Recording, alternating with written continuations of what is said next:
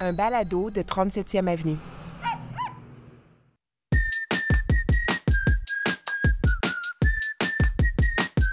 Le dimanche 14 août 2022. Allô Steve Pro micro pour un nouvel épisode du balado de la culture médiatique. Cette semaine, comme toujours, je discute des séries qui ont retenu notre attention avec ma complice de sofa, Isabelle Dittori-Filion, plus une discussion sur l'industrie du doublage avec l'acteur de doublage Frédéric Zacharek.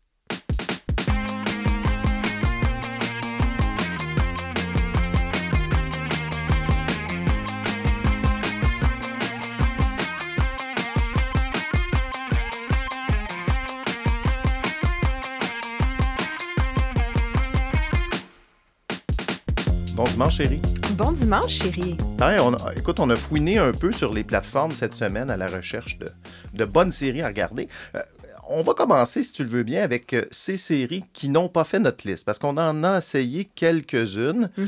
euh, qui, bon, ça n'a pas été un succès. Puis on, parce qu'on vous en parle parce qu'on vous en avait parlé la semaine dernière qu'on allait surveiller ces, ces Mm, séries-là. Euh, A League of Their Own, qui est la version série du film de 92, Une Ligue en jupon, avec Mhm. Tom Hanks. On a essayé un épisode. Un épisode, je trouve que ça rend pas justice au film de 92. Là, Non. Pas du tout. Je ne veux pas embarquer. Bon, on n'a pas embarqué vraiment. Ben, écoute, ça avait l'air quand même assez bien, mais Tu t'intéresses au ouais. baseball. Là, tu- Exact. C'est ça. Ça nous intéressait pas. C'est un peu la même réflexion avec l'autre série, l'autre grosse série qui est sortie cette semaine euh, sur Netflix, euh, The Sandman, euh, qui est une série un peu fantastico. Ça se passe dans le monde des Mhm. rêves euh, et de la réalité. Puis bon, ça aussi, ça avait l'air bien fait. Les, les effets visuels avaient l'air impressionnants. Tout simplement pas un univers qui, euh, qui nous intéressait cette semaine. Mais si vous vous intéressez au fantastique, semblerait que, en tout cas, c'est- bon, cette série-là. Pareil. Ben, nous autres, écoute, ça n'a pas duré longtemps. hein. On était les deux sur notre téléphone, les Ouais, ouais. en train de faire autre chose. Généralement, c'est un bon signe que, bon, je pense qu'on, euh, bon, ben, on fait comme, on arrête-tu, on va arrêter, OK?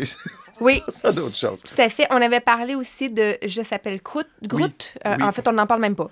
Ben, On écoute, c'est passe, des euh, interludes. On pensait que c'était une série, mais en fait, c'est des interludes. C'est des petits épisodes de cinq minutes. Ça vaut pas la peine de parler de ça. Non, on a, on a passé quoi, une minute Oh, hein, à, peu près. Et on est tombé aussi sur la série Premier jour. Qui Sur est une, tout.tv. ouais, qui est une série australienne sortie en 2020, qui était à l'origine un court-métrage sorti en 2017. C'est l'histoire euh, d'une jeune trans qui rentre au collège et qui doit vivre les défis du quotidien. La C'est prémisse est intéressante. excellente. euh, D'ailleurs, Tu sais, on en, on en parle de plus en plus dans les écoles, tout ça. Et ça s'arrête là. Euh, la série reflète pas du tout ce qu'on vit ici. J'aurais aimé de un que ce soit un gars qui on va, joue on va le rôle. prévoir, on va, pré- on va dire d'abord que tu es directrice d'une école primaire. Oui, Donc, ben oui. t'en vois, là. J'en vois. Oui, oui, oui, oui. C'est la ré- ça fait partie de notre réalité, notre quotidien. Euh, je trouve que déjà, la direction de cette série-là est vraiment, c'est arriéré, sa façon de penser. Tout ça, aujourd'hui, on n'est plus là. Ça a été fait en 2020. On est en 2022. Deux ans, c'est immense Ouais. dans ce monde-là. En 2021, il faut dire que le ministère a sorti, nous, au Québec, un guide à l'attention des établissements scolaires qui s'appelle Pour une meilleure prise en compte de la diversité sexuelle et de genre. Et ça, ça fait toute la différence.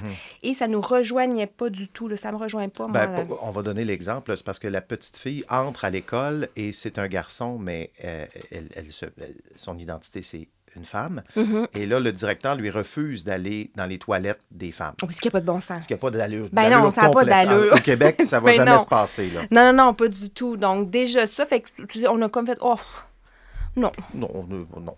Mention aussi, cette semaine, c'était le dernier épisode de la troisième saison de For All Mankind, Mhm. pour toute l'humanité, une série sur Apple TV+, qu'on a adoré. Oui. La troisième saison était... Tu sais que cette série-là, bon, que- pour, pour vous expliquer un peu ce que c'est, c'est une uchronie, donc on essaie de réinventer l'histoire à partir d'un d'un élément qui est différent. Dans ce cas-ci, c'est « Et si c'était les Russes qui avaient pour la première Mhm. fois foulé le pied de la Lune, euh, étaient les premiers à, à marcher sur la Lune », ça fait en sorte que la course à l'espace ne s'est pas interrompue euh, entre les États-Unis et la Russie. Et euh, bon, là, on est rendu à la troisième saison. On était on est rendu sur Mars. La course à l'espace est toujours là. Mhm. Ils sont dans les années 90, mais euh, technologiquement, ils sont beaucoup plus avancés que nous. Et on dirait que plus on avance dans cette série-là, plus on s'éloigne de la de notre réalité. Hein? C'est-à-dire qu'ils ont leur réalité à eux. Tout à fait. Là, il y a la nôtre. Euh, ça se termine euh, avec euh, l'arrivée de la Corée du Nord là-dedans, qui, qui- Ouais. qui- qui est sur Mars aussi. Donc, on a l'impression. Il va y avoir une quatrième saison de cette série-là qui va arriver sans doute quelque part en 2023. Et euh, il risque d'y avoir un, un troisième larron dans cette course à l'espace qui sera la Corée du Nord. J'ai bien hâte de voir ça. Avais-tu aimé, toi, la troisième saison? ou- Je l'ai aimé, je trouve que c'est un peu gros. Ouais. Sur bien des aspects, là. Fait que, je trouve qu'on s'en... C'est c'est ça. Un peu C'est trop, loin, un, peu très, très loin de ce qu'on vit. Puis, euh, tu sais, mentalement, ils sont très, très arriérés à comparer de nous aussi. Et- Oui. oui. Arriérés, le Non. mot est- Ils sont arriérés. Là, tu fais référence à, à- Parce que, bon, la présidente, c'est une, c'est une gay, et dans la série, Oui, oui. elle le révèle, et puis bon, ça fait tout un scandale là-bas. Technologiquement, ils sont avancés, mais socialement, Ils Pas sont pas. ça. Non, c'est ça. Parlons de ce qu'on a regardé cette semaine euh, avec un premier extrait. The best food is on the street. Incredibly rich, diverse, bursting with flavor. That's where the, the good stuff is. Cuisine de rue Les États-Unis, une série de six épisodes sur Netflix qui est sortie le 26 juillet. Il faut dire hein, que la série suit deux autres séries du genre sur la cuisine de rue, une série sur l'Asie en 2019 et une série sur l'Amérique latine en 2020. Bon, comme son titre l'indique, la série nous fait découvrir la bouffe de rue aux États-Unis. Un épisode, une ville. On va rencontrer des chefs de rue qui tiennent un petit kiosque ou un camion de bouffe et qui font des choses assez. euh, qui sortent de l'ordinaire. Euh, on découvre aussi, puis moi je trouve que c'est tout l'intérêt de cette série-là, euh, l'histoire des gens derrière ces plats à manger sur le pouce. J'avais adoré la série sur l'Asie et je suis vraiment impressionnée par la série sur les États-Unis qui présente une grande diversité culinaire. Euh, ça donne le goût de rencontrer ces gens, de discuter avec eux, mais surtout de goûter à leur cuisine. J'aime aussi qu'on prenne le temps de raconter l'histoire derrière euh, ces food trucks. Ben, il y a des restos aussi. Ça donne de la profondeur à leur existence, je pense. Euh, ce qui est bien aussi, c'est qu'on ne va pas nécessairement faire la promotion de ce qui est in en ce moment aux États-Unis, mais vraiment des incontournables. Euh, je trouve ça bien. On va aussi euh, souligner les ravages de la COVID-19 Ouais. dans le milieu de la restauration parce que ça faisait Ça- partie. ça là, a au- arrêté, là.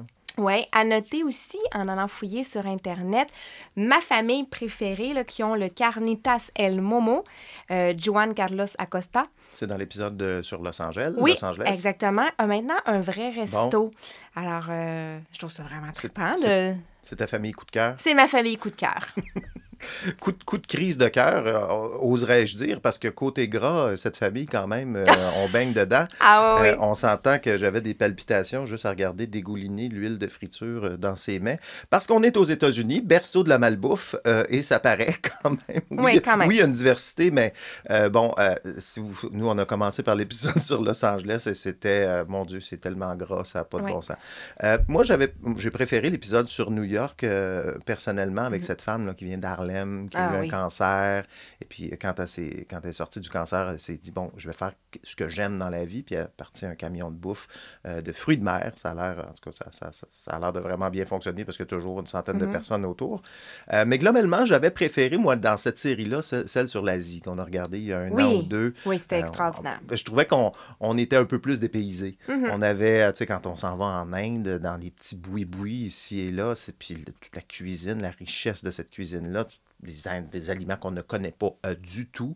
Euh, on était vraiment dans un voyage culinaire là. Je trouvais qu'on était un peu en terrain connu, mais ça reste une excellente série. Deuxième extrait,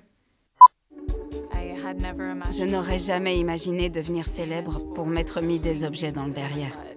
Je voulais plus que ça. On fait tous plus que ça, je pense. Euh, L'homme le plus détesté d'Internet, c'est une série, c'est un- une docu-série de trois épisodes d'une heure sur Netflix. Oui, euh, une histoire vraie, euh, complètement stupide, immorale, qui met malheureusement en vedette Hunter Moore, qui a créé en 2010 le site isanyoneup.com, un site de revenge porn. Euh, sur ce site, là, on retrouvait des photos nues de personnes, de personnalités aussi, qui pointaient directement sur leur page Facebook ou sur différents médias sociaux qui leur appartenaient, euh, en donnant beaucoup d'infos personnelles, hein, euh, des, le numéro de téléphone, parfois leur adresse, ça montrait des fois des photos de leur enfant, tout ça. N'importe qui pouvait s'y retrouver, puis il, avait il était pratiquement impossible de pouvoir enlever les photos qui s'y trouvaient. Ici, on voit le long processus d'une mère voulant que les photos de sa fille disparaissent du site, des photos qui se trouvaient dans son téléphone et qu'elle n'avait jamais envoyées à personne. Oui, parce qu'à la base, ce documentaire-là devait porter sur Hunter Moore, Oui. et parce qu'il devait participer au documentaire pour expliquer ce qu'il a fait. Euh, finalement, il s'est désisté là, À après, minute. à la dernière minute. Donc, l'accent a été mis sur cette mère-là qui a décidé de, de, de- de- partir en croisade contre ce pur crétin qui a décidé Ah de oui. faire ça. Ça fait un peu écho, je dirais, au documentaire qu'on a vu la semaine dernière euh, euh, sur Woodstock 99, là, Chaos d'anthologie. Euh, où est-ce qu'on est encore une fois dans les conséquences de cette masculinité toxique, de ces douchebags euh, débiles qui font des choses comme ça? Dans ce cas-ci, Hunter Moore, bon, heureusement, il a fait de la prison euh, Oui. pour, pour ses actes. Euh, depuis ce temps-là, il fait pas mal profil bas. Là. On- C'est pas qu'il n'a pas tenté, hein, il a tenté d'essayer de faire d'autres sites. Là. Ah oui? Oui, oui, oui.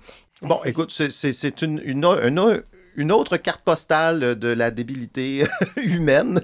Oui, ben c'est ça. Moi, je trouve que c'est vraiment une série qui montre l'imbécilité des gens. Là. Mhm. Je suis outrée de voir qu'on peut être aussi méchant. Mm. Euh, Is Anyone Up était un site, ben c'est misogyne qui prônait littéralement la haine. À la base, ça devait être un site de rencontre. Hein. Ça devait être Ah simple oui? comme ça, oui. Mais tout a été changé peu de temps après. Puis c'est devenu un site où tout le monde pouvait anonymement envoyer des photos de personnes sans leur consentement. Mm. Donc, une fille te dit non un soir, go, tu mets des photos de nues d'elle. Euh, tu veux faire une blague à ton ami, go, tu mets une photo de nu de lui. Écoute, ça s'arrête pas. Euh, le pire, c'est vraiment l'histoire de Bottle Girl. C'est l'extrait qu'on attendait. Oui, il faut voir la série pour euh, en savoir plus. Là.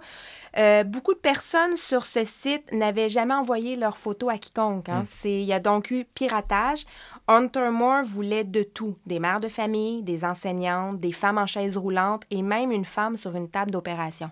Un pur crétin. voit, ouais, il faisait chaque mois 30 000 Mhm. Euh, Écoute, puis pourquoi euh, il a pu avoir un site comme ça? C'est vraiment, il s'est basé sur la, la loi qui disait que le contenu était généré par l'utilisateur. En fait, Donc, euh, lui- que, que le contenu généré par l'utilisateur, on ne peut pas poursuivre Exactement. la plateforme.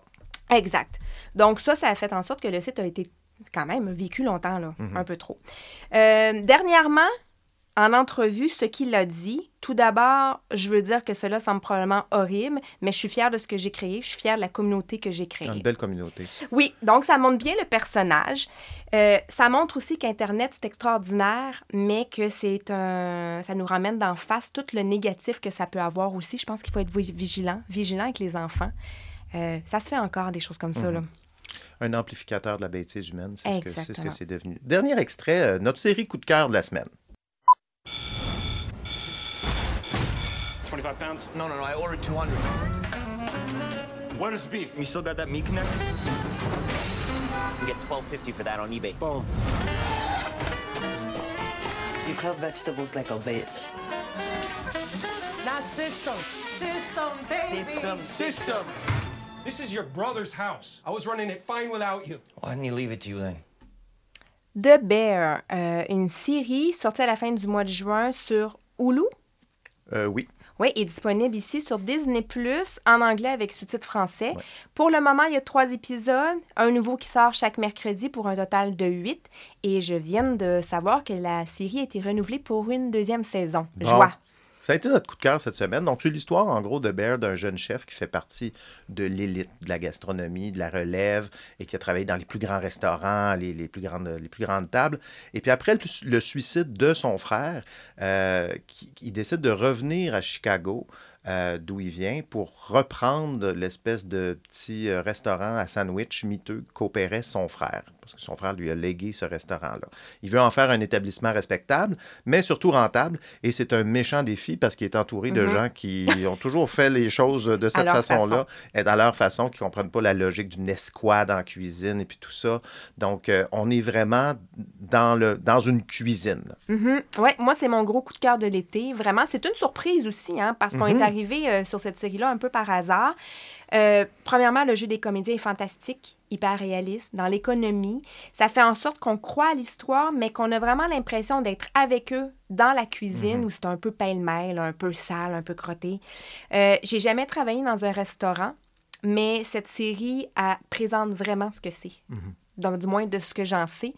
Euh, on dit sur Internet que c'est la série sex- sexy de l'été. Sexy. Sexy, et c'est grandement grâce à Jeremy Allen White. Euh, que dire? Moi, je le ça, connais. C'est le personnage euh, principal. Oui, c'est un nom à retenir selon moi. Je suis certaine qu'on va le voir un peu partout euh, d'ici quelques années. Euh, il est bon, il est authentique. Je suis comme un peu en amour avec, mais en allant sur Internet, je me suis rendu compte que je faisais partie de 500 000 autres femmes qui étaient en amour avec lui. Bon. Et voilà, je suis pas seule. Euh, mention spéciale aussi à, et là, je vais avoir beaucoup discuté à dire son nom, Ebon Moss Bakrash. Bac- hum. Écoute, moi, j'aurais dit Ebon Moss Backrack, mais. Ben écoute, ben oui, dans Backrash, Backrack, écoute, ça, euh, qui est vraiment incroyable aussi. Ils forment un duo d'acteurs fabuleux. Euh, petite note aussi, euh, que les réalisateurs ont été chercher majoritairement des comédiens et des comédiennes de Chicago qui, pour la plupart, ont déjà travaillé en restauration. Euh, le but, c'était de représenter à la perfection cette ville et je pense qu'il y arrive grandement. C'est parfaitement réussi. Mhm. Ça sent Chicago partout. Euh, tu t'as mentionné le, le jeu hyper réaliste. C'est ce qui fait, c'est ce qui fait, je pense, l'efficacité de cette série-là. Ça me fait penser un petit peu à- au film A Marriage Story avec Adam Driver, Ah oui. Scarlett Johansson, dans le jeu des acteurs très, très réalistes. Euh, J'y vois aussi, évidemment, une parenté avec le film Burnt, Br- Brûlé, je pense en français, Mhm. avec Bradley Cooper, un film de 2015 qui se déroulait aussi dans le monde de la, la haute gastronomie. Euh, C'était, en tout cas, moi aussi, j'ai beaucoup aimé ça, une caméra nerveuse, beaucoup de gros plans. Mhm. Euh, vraiment, la réalisation, c'est ce qui, c'est ce qui sauve cette série-là. Ben, c'est ce qui sauve. C'est ce qui est la- la- l'élément à retenir de cette série-là. Je trouve l'histoire est bonne, mais la façon de la raconter, Ah oui. euh, ça fait toute la différence. Coup de cœur sur Disney+, on l'a dit. hein, Oui, on l'a dit. Euh, écoute, la semaine prochaine, euh, qu'est-ce qu'on va surveiller? On a cinq jours à l'hôpital mémorial Oui. euh, sur Apple TV+, qui est sorti le 12 août, donc Donc là, on va se 12. plonger dans l'hôpital qui a accueilli les gens là, à la- à- après l'ouragan Katrina. Exactement. Il y a euh, She-Hulk. Bon, ça, les sort- attentes sont Ah, quand ça, ça c'est très, très bas. ça se peut que ça soit une série qu'on regarde cinq minutes puis qu'on arrête. Oui. Sur Disney Plus le 17 août. Et il y a Bad Sister sur. euh, Sœur, sœur complice Sœur complique sur Apple TV qui, qui sort le 19 août. Donc, c'est ce qu'on sait. Ouais. Ben, Mais- On sait que c'est des sœurs qui font un complot contre un beau-frère toxique. Donc, c'est ce qui Oui, c'est ce qu'on. Ouais. Merci, chérie. Merci à toi. Ben, Écoute, on se retrouve sur un sofa euh, très bientôt. Ben, sur notre sofa, j'imagine.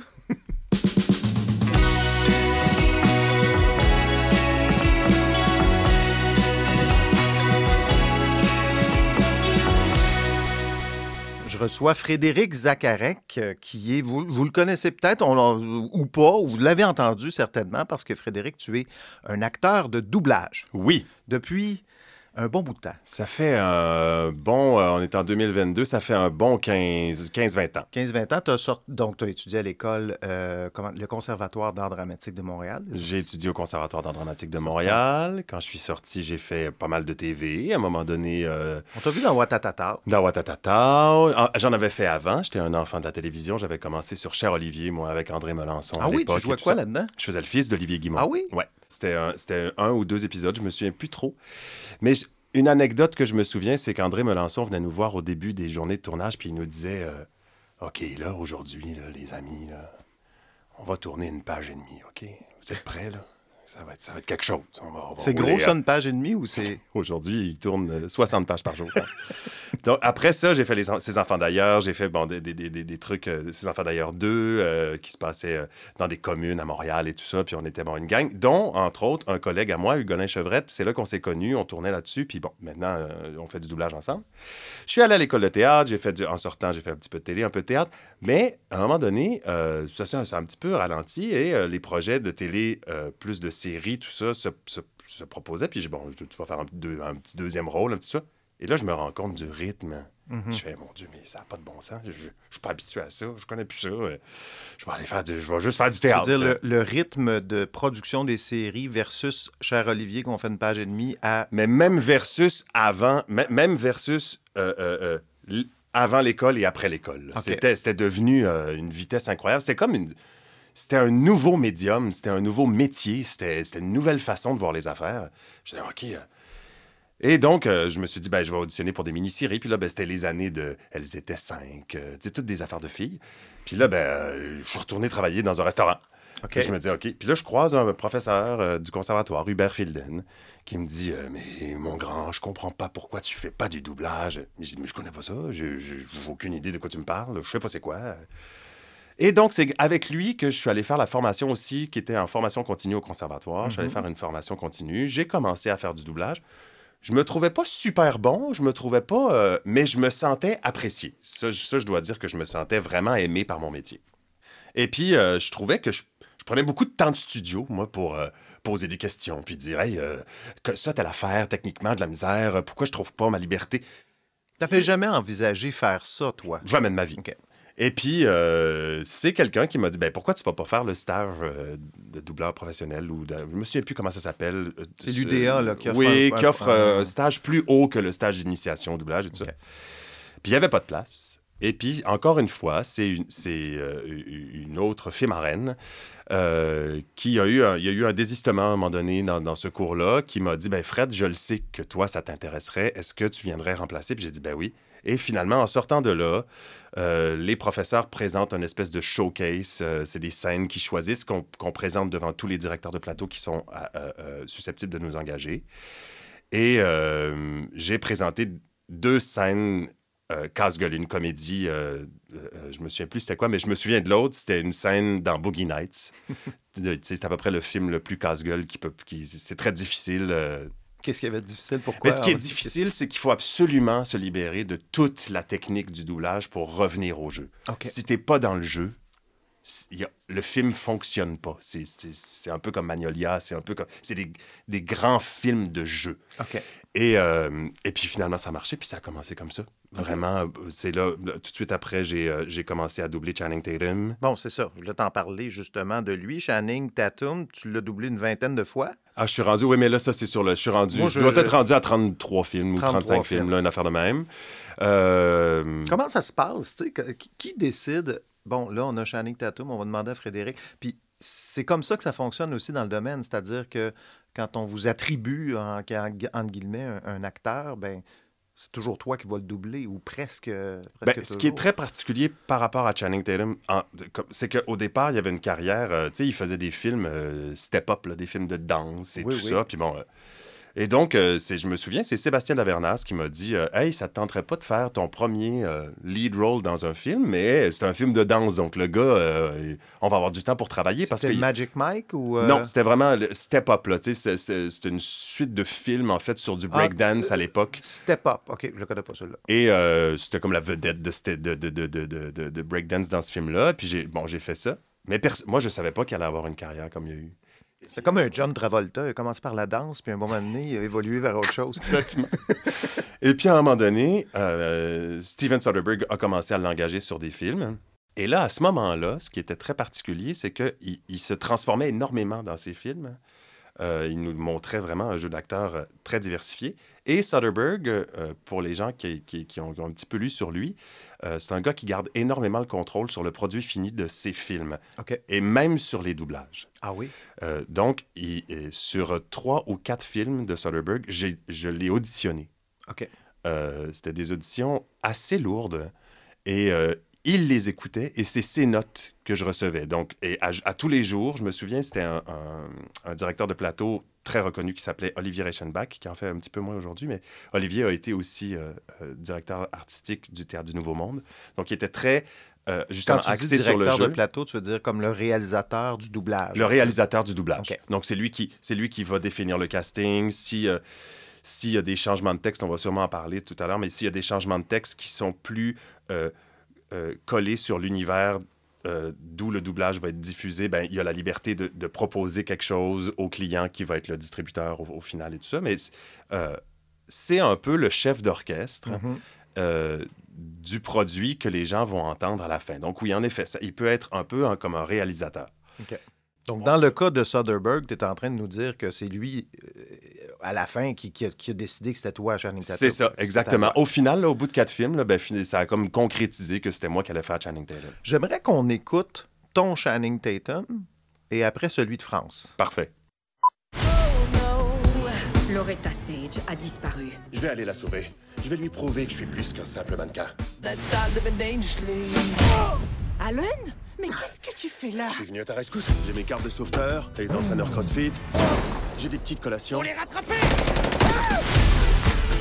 J'ai adoré ce film. Est-ce que tu l'as tu l'as reconnu? Oui, c'est le c'est Lost City of, uh, of, uh, Exactement. of the- Écoutons la version française de France. Oui. Loretta Sage a disparu. Je vais la sauver. Je veux qu'elle sache que je peux faire autre chose que des belles couvertures. Alan? Qu'est-ce que vous fichez ici? Je viens vous sauver. J'ai mon brevet de secourisme, une formation de crossfit. J'ai des snacks. Il y a quelque chose de plus masculin, hein? celui de France, on dirait qu'il y a comme une grosse voix. Mais il y a quelque chose, il y a quelque chose de, de- moi je trouve, de, de- de- des fois, personnellement, euh, sur les doublages français, euh, autant, autant je trouve qu'ils font des choses magiques, mais des fois, ils s'enferment et ça devient un peu unidimens- unidimensionnel. Le personnage de, devient juste une chose. Et, et c'est- j'ai l'impression que c'est peut-être une vision que les Français ont des Américains. Ah. Euh, je pense que ça va plus loin que juste vouloir faire une voix ou quoi que ce soit. J'ai l'impression que quand ils voient un super-héros euh, euh, euh, euh, américain, il, il, il- quand, il, il- il- il l'enferme dans cette espèce de voix qui est en fait, qui, qui enlève toute liberté à l'acteur qui le fait. Mais, euh, mais ça finit par faire un, un produit qui est, qui est différent, mais, euh, mais que Ben- moi, je trouve un petit peu moins collé à ce que le... Parce que le personnage, surtout dans celui-là, est, est un... Il est, il est toujours perdu, euh, Oui, oui. il, est, il est pas au bon endroit.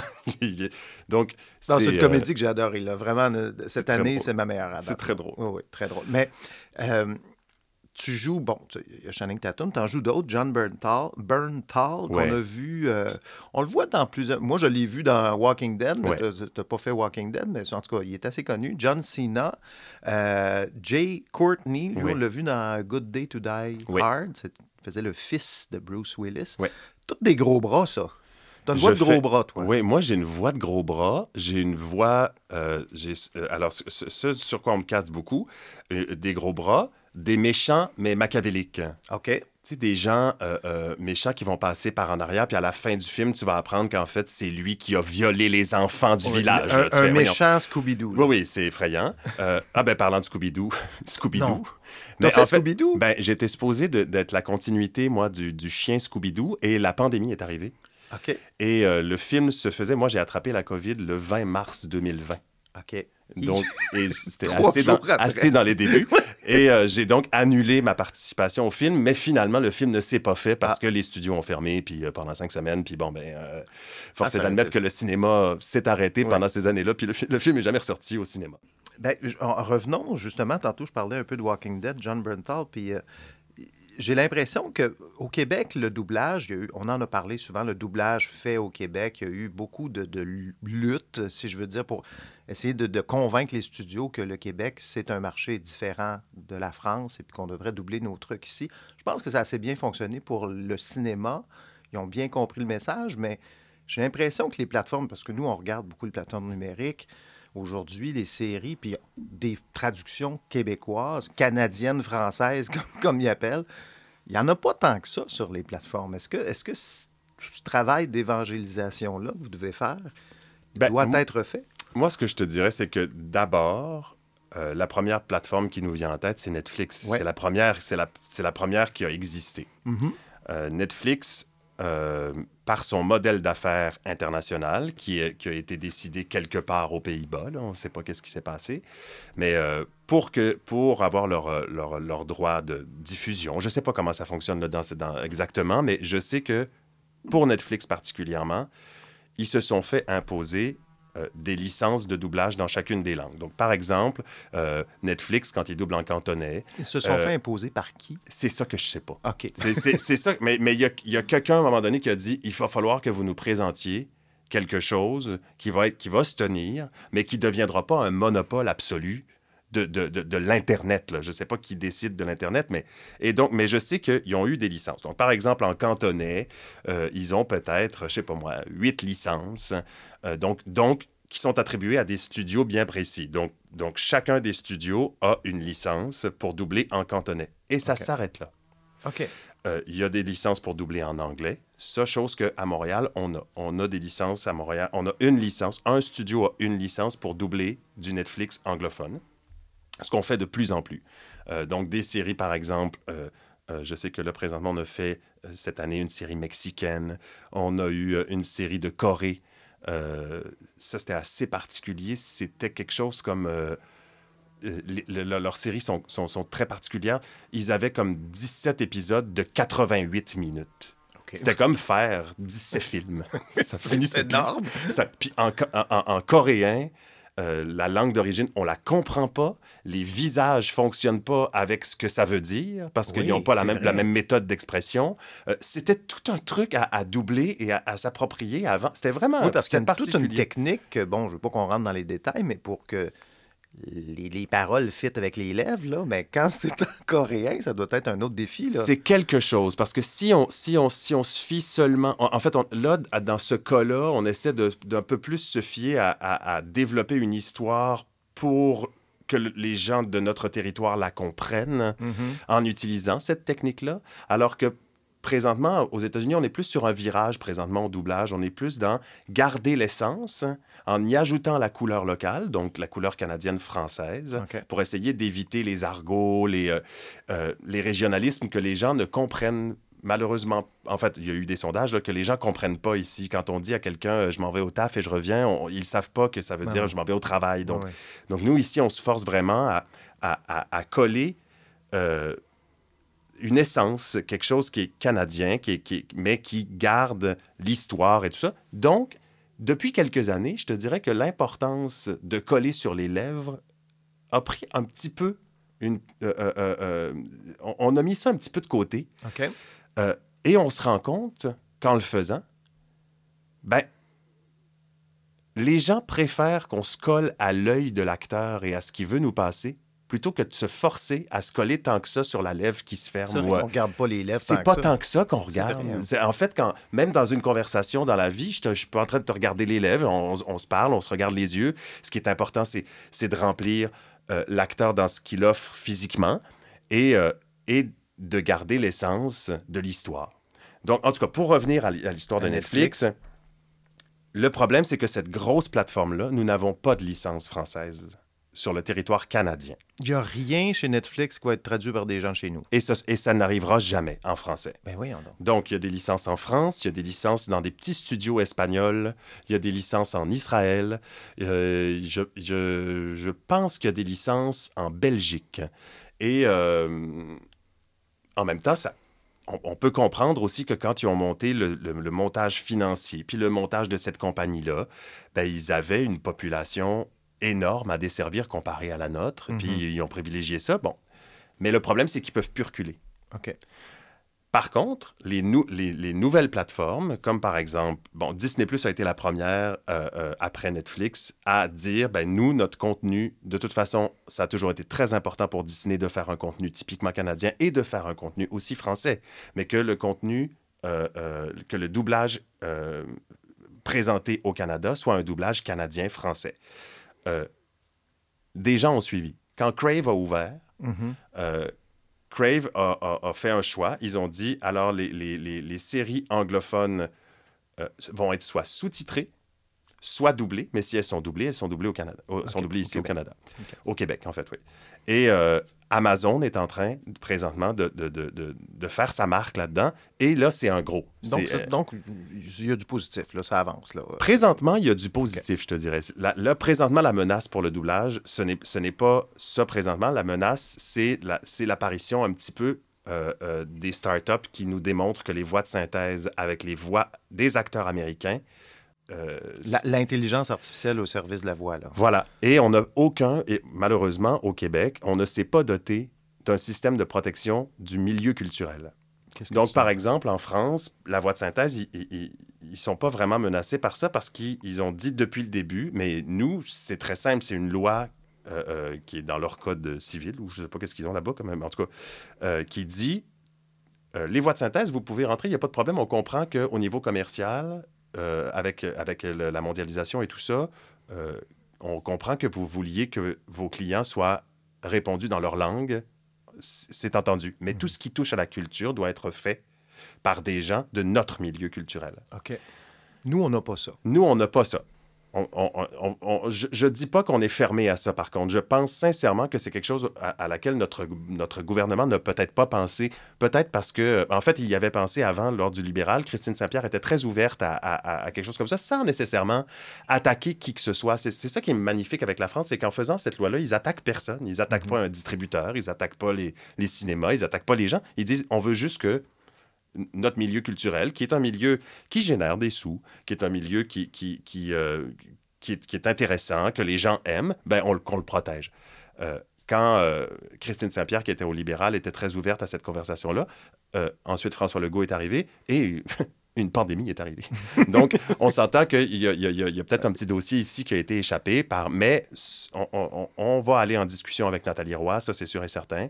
Et euh, Donc, c'est ça, la plus grosse menace à ton métier actuellement, c'est l'intelligence artificielle, c'est les technologies. Là. pour le moment, oui. Le, le dé- ce qu'on appelle le deep fake, un peu, c'est un peu ça. Oui, mais justement, je trouve que le mot est tellement bien choisi parce que quand on le traduit, c'est- la profondeur de la fausseté. Oui, oui, c'est ça. Et, euh, et, euh, et malheureusement, ils ne sont pas encore arrivés à parler une langue française euh, qu'on comprend. Donc, donc, par exemple, les accents toniques vont rester anglais. OK. Euh, ils n'arriveront pas à changer la langue en dessous. Ils n'arriveront pas à changer euh, la dynamique, la, la, la, la, la- la- je sais pas comment dire ça, là. euh, euh, L'intention de l'acteur ou non? ben, L'intention de l'acteur, à la limite, ils vont être capables de la trouver, mais, il- il- mais elle, va être, elle ne sera pas comprise si elle est traduite telle qu'elle est euh, musicalement interprétée par un acteur anglophone. OK. Et quand on dit euh, You were supposed to be there, c'est ça qu'on Mhm. fait en anglais. Mhm. Mais ici, si je faisais t'étais censé être ici, on va faire, ben voyons, que non, je- c'est je- le- je- le- le- l'accent est mis sur le B. Oui, ou. T'es censé être ici. T'es censé être ici. Mais non, enfin, voyons, qu'est-ce qui se passe? C'est Police Academy, là. On- Ça je sais pas. que- on, on est ailleurs. Tout va devenir un peu une comédie pour nous. Ouais, ouais. Et je pense pas que ça, il, il soit capable d'y arriver rapidement. Par contre, il faut quand même se pencher sur. euh, le- le- le- le- le- le- le- L'autobus qui s'en vient, là, on, on le voit, il est là, il- ça, ça Ouais. va arriver, il va arriver quelque chose. On va se pencher là-dessus, puis je pense qu'il va y avoir des, des gens qui vont être très ouverts à, à- à ça. D'autant plus que euh, les sondages, euh, qui- qui- il y en avait eu qui avaient été commandés, euh, je me souviens, par, par l'Union des artistes, mais il y avait eu aussi un sondage qui avait été commandé par l'ANDP, qui est l'Association nationale des doubleurs professionnels. Donc, Mhm. c'est l'association des, des- des maisons de doublage. D'accord. Euh, et les deux sondages révélaient la même chose. L- La population québécoise préfère de loin le doublage québécois. En particulier les comédies.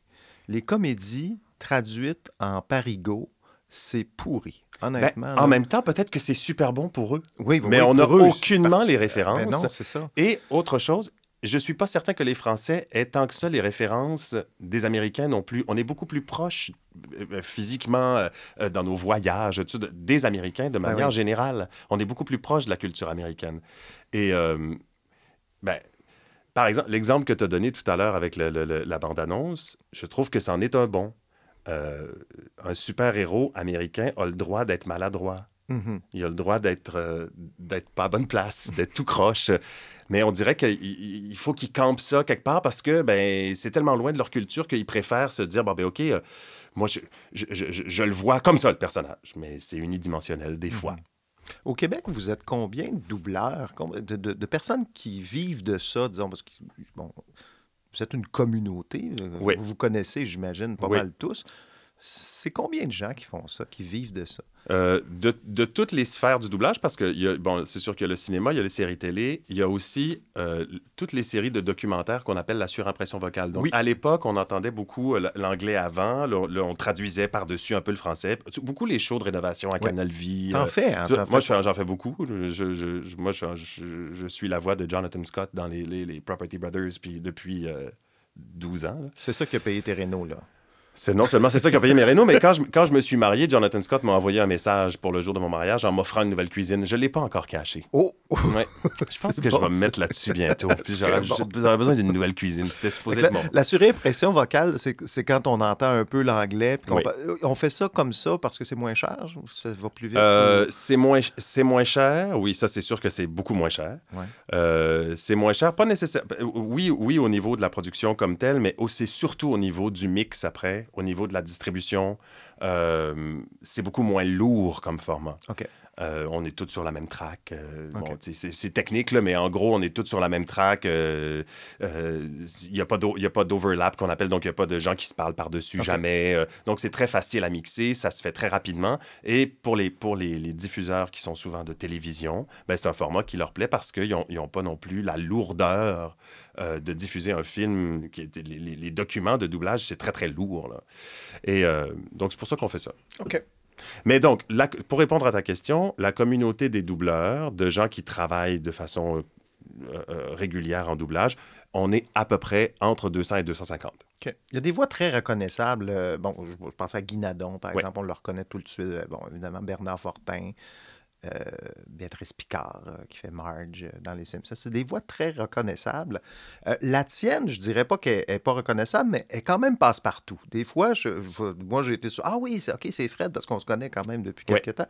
Et. euh, est-ce que c'est un- une est-ce que c'est ce qu'on veut quand on est un acteur de doublage, avoir une voix un peu passe-partout, un peu caméléon, euh, ou est-ce que c'est recherché d'avoir une voix à la Bernard Fortin?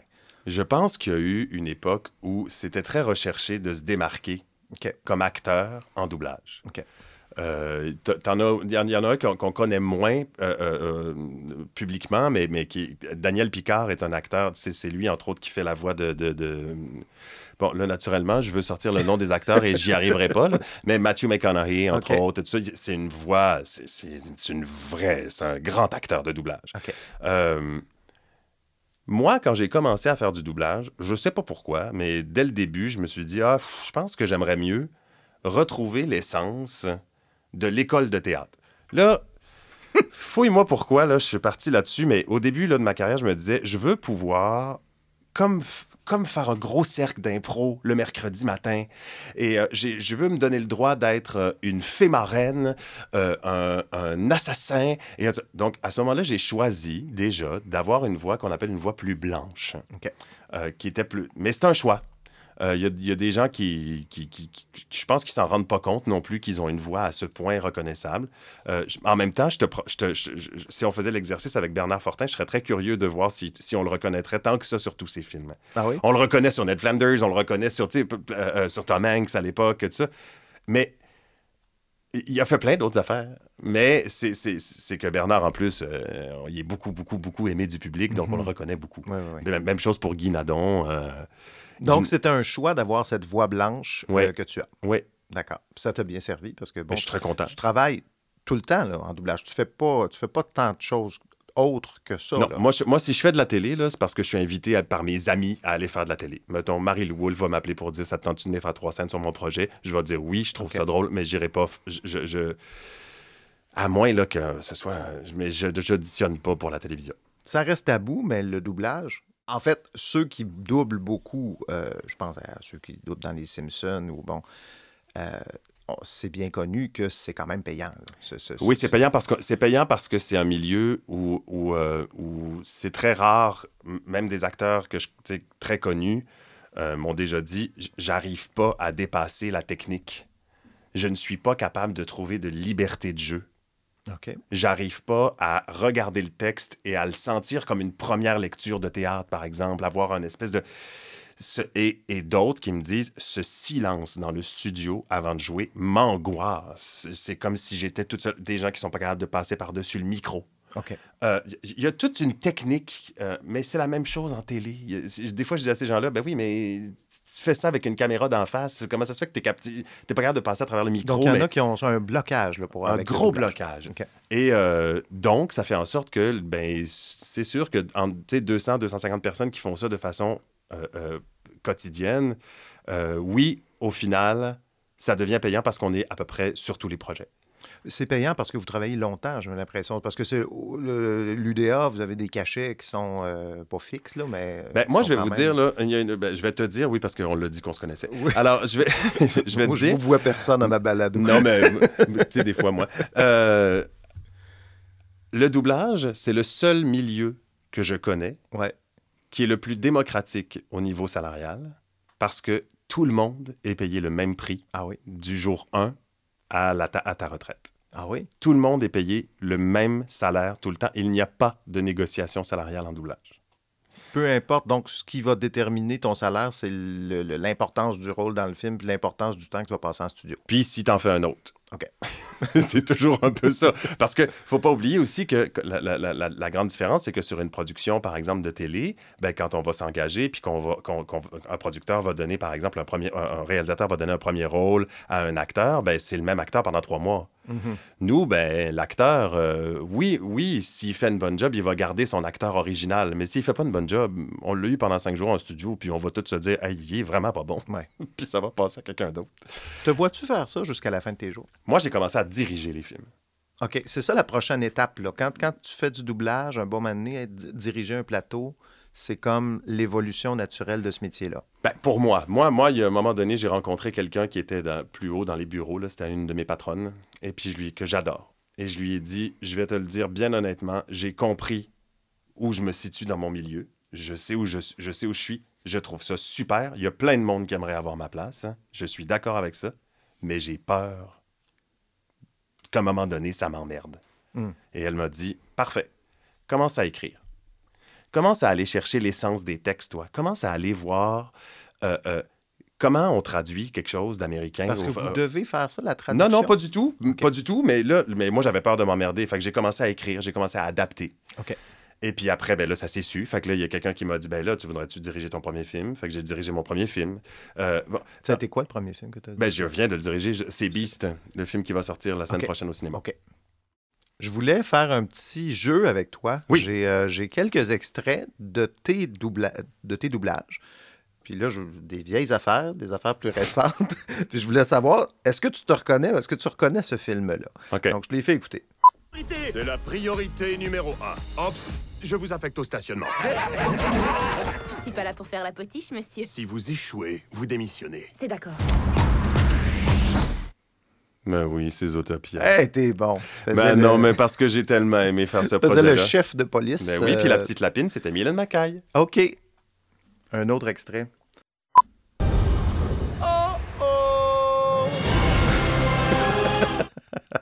Il pleut des hamburgers. Il pleut des hamburgers. Ben oui, bébé Euh, Brent. Exactement. Tu faisais le- le- le- l'espèce que c'est un ancien vedette, enfant, enfant vedette. Un enfant qui vedette. qui est devenu un complet loser euh, par la suite dans sa vie.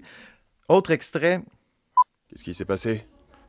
Une bombe, je crois. Hum, plus Ouais, difficile celui-là. je- Je je- repasse. Qu'est-ce qui s'est passé? Une bombe, je crois. Wow, C'est bien ta quoi, voix, ça, c'est bien oui, ta le voix. Qu'est-ce qui s'est passé, c'est moi. Qu'est-ce qui s'est Je sais aucune idée. C'est quoi? qui s'est passé? John. Krasinski. Je crois. C'est ça? Oui. C'est- C'est euh, c'est, euh, un, un coin tranquille, A Quiet Place. Ah oui, déjà? Ben oui. Ben voyons. C'est peut-être les Mais deux, à peu près les deux répliques qui répliques. sont pas chuchotées dans le film. Exactement. Dernier, dernier extrait pour toi, je sais pas si tu vas l'avoir. lui. Qu'est-ce qu'il a dit? Il a dit Ford fait des voitures ridicules dans une usine grossière. Et euh, il vous a traité de gros.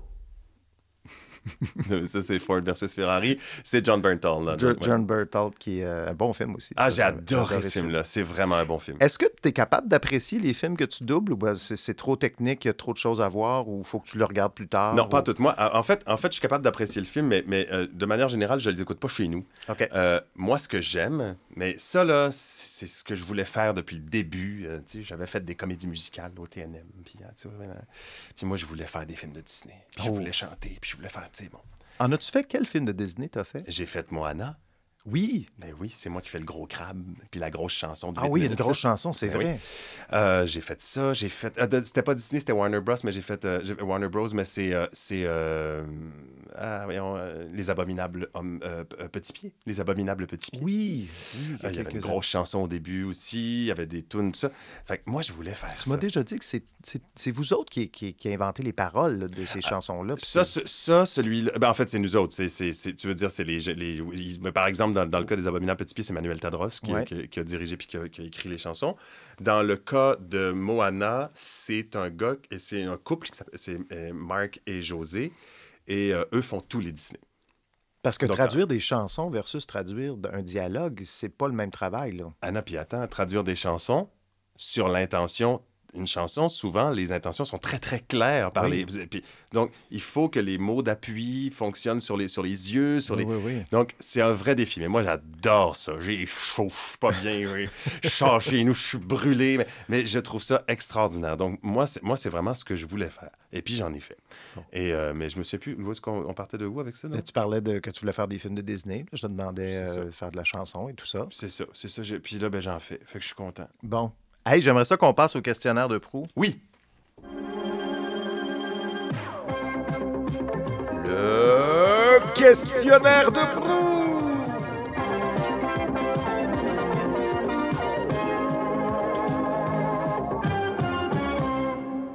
Questionnaire de proue, un concept très simple. Je t'ai envoyé quelques questions loufoques et euh, sur tes habitudes de consommation euh, de, de- de- de médias. Et euh, tu m'as répondu. Et bon, par exemple, tu- je, je- je t'ai posé la question d'une série qui a mal vieilli. Toi, tu m'as dit?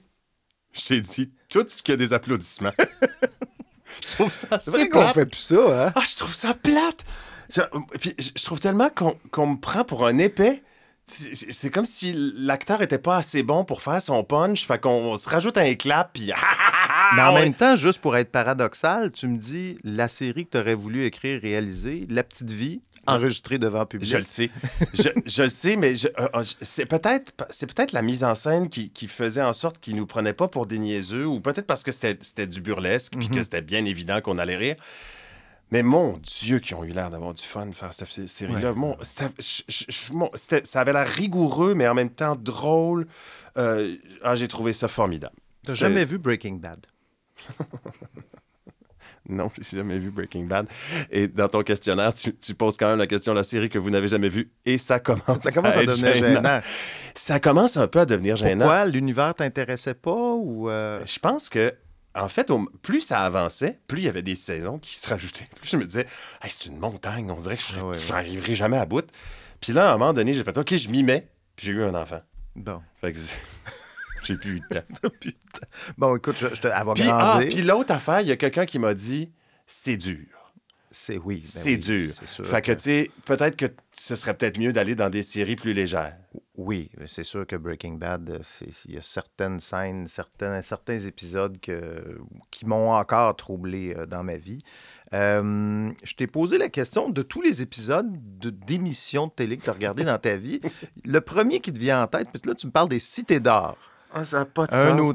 C'est un épisode en particulier. Mais moi, j'ai vraiment joué le jeu. J'ai lu ton affaire, je fais Ouais. Ah mon Dieu, c'est ça qui me vient. Quand j'étais. les, les Cités d'or, je sais qu'il y a eu un sequel. Là, il y a- il y a- ils les ont refait. oui, là, ils ont les- refait un peu Bon. en, tro- en 3D. Les mais- Cités d'or que nous autres, on a connues, Ouais. là, à la fin, il y avait une partie documentaire. Il y avait des carrés. Ouais, ouais. Euh, euh, euh, et il y a un épisode, ça s'était passé un peu, on le voyait un peu dans l'épisode de- de- déjà, mais là, c'était le, documentaire allait appuyer ça. Il nous présentait un hôtel de sacrifice, puis il y avait une femme qui se faisait arracher le cœur. Oh là là. Mais, mais, mais on se rappelle que le documentaire, c'était pas un dessin. Non, non, non, On non. voyait le- la vraie Ah, affaire. mon Dieu, je me rappelle pas de ça. Ah mon Dieu, j'en ai rêvé pendant des années. Un Ça m'a- traumatisme. Puis- euh, et là, je à un moment donné, mon neveu, euh, j'ai acheté le- le- le- les, les- les DVD des, des Cités d'Or. Puis ma soeur, puis moi, on s'est assis, puis on fait Ah, il faut trouver l'épisode. Hein? Puis elle fait Oui, oui, il faut pas y montrer. On- les deux, on est restés traumatisés par l'épisode Le sacrifice sur l'hôtel de, de- des Cités. C'est drôle, ça me fait penser pendant que tu me dis ça, parce que c'est c'est sûr qu'on veut proposer des choses à nos enfants qu'on a vues dans notre jeunesse. Tu vas, tu vas avoir ça, toi aussi, bientôt. Euh, moi, j'avais un film quand j'étais jeune, c'était La guerre du feu. Oui. Je me suis dit, tu sais, je vais montrer ça à mes enfants parce que je me rappelais les hommes des cavernes. je- Mais il y a des bouts que je me rappelais pas tout à fait que c'était quand même hardcore, ce film-là. Donc, euh, ça me fait penser un peu à ce Mais que tu dis là. Toi, est-ce que, est que tu te souviens de l'histoire sans fin? L'histoire, ça, ben oui, je m'en Mais souviens. moi, je me souviens de ça, puis je me souviens pas d'avoir été traumatisé ou quoi que ce soit. là. Je me souviens, ah, il volait sur son chien, puis ça. J'ai une amie à la maison, elle est au chalet à un Ouais. moment donné. Son fils a 5 ans. Je fais, ah, on m'a présenté l'histoire sans fin, tu sais, Anna. Te souviens-tu, toi, qu'il y a un cheval blanc?